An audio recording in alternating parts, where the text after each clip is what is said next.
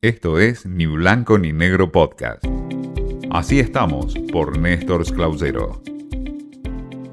¿Qué tal? El gusto en saludarlos en este espacio en donde compartimos cómo estamos en el mundo del periodismo y de los medios de comunicación.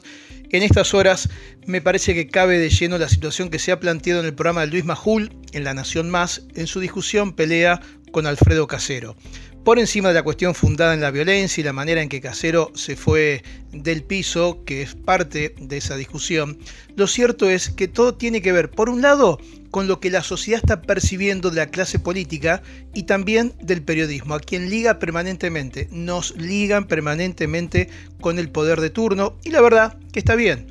No porque se generalice, la verdad que no le cabe a todos, pero como ocurre en tantas actividades y profesiones, muchas veces las figuras públicas son las que dan el color general de lo que marca la realidad de ese sector. Y al periodismo se lo juzga obviamente por las figuras más importantes a quien se la vincula permanentemente con allegados al poder. Eso por un lado.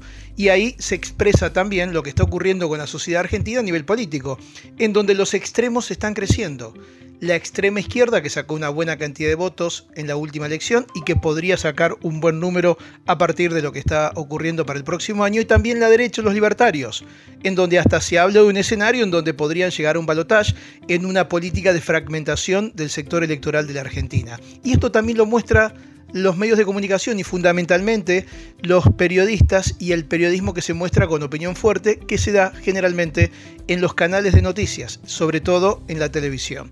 Pero aquí también, de este costado, que me parece que dejar en claro, que tiene que ver con la percepción de la opinión pública sobre lo que ocurre con los medios y los periodistas, también me interesa destacar una cuestión de fondo que ha surgido en torno a la pelea que apareció en donde supuestamente Casero aparece discutiendo con Majul un zócalo que había aparecido en su programa de televisión diciendo Alberto tiene alguna, algo de Nelson Mandela.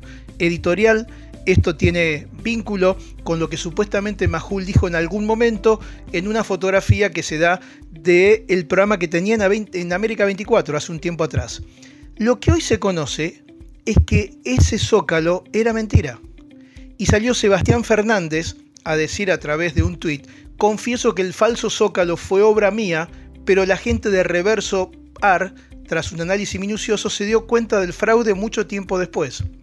Lo cierto es también que esta información fue ampliada por Ana Prieto, quien dijo a través de la red social Twitter, para quienes no lo saben, lo que empezás a ver Mandelas por todos lados que dijo Casero a Majul surge de una fake news que al parecer se comió el propio actor, un graph manipulado del año 2019 y esa desinformación tiene patas larguísimas. En este caso, la desinformación no tiene patas cortas. Por lo tanto, dos aspectos para tener en cuenta de lo que ocurre con este caso. Por un lado, la radicalización que se da en los discursos de los medios, que termina afectando también, como en la política, a varios periodistas. Y por otro lado, las noticias falsas, las fake news, en este caso es un zócalo falso, así parece, que fue tomado por cierto por el propio casero y después generó todo lo que generó. La importancia de checar la información y lo que ocurre con las noticias falsas. Una noticia falsa se instala rápidamente y muy pocos después se enteran que eso no era cierto y genera un escándalo como en este caso, pero hay tantas otras. Para tener muy en cuenta en este tiempo de periodismo y periodistas. Esto fue Ni Blanco ni Negro Podcast.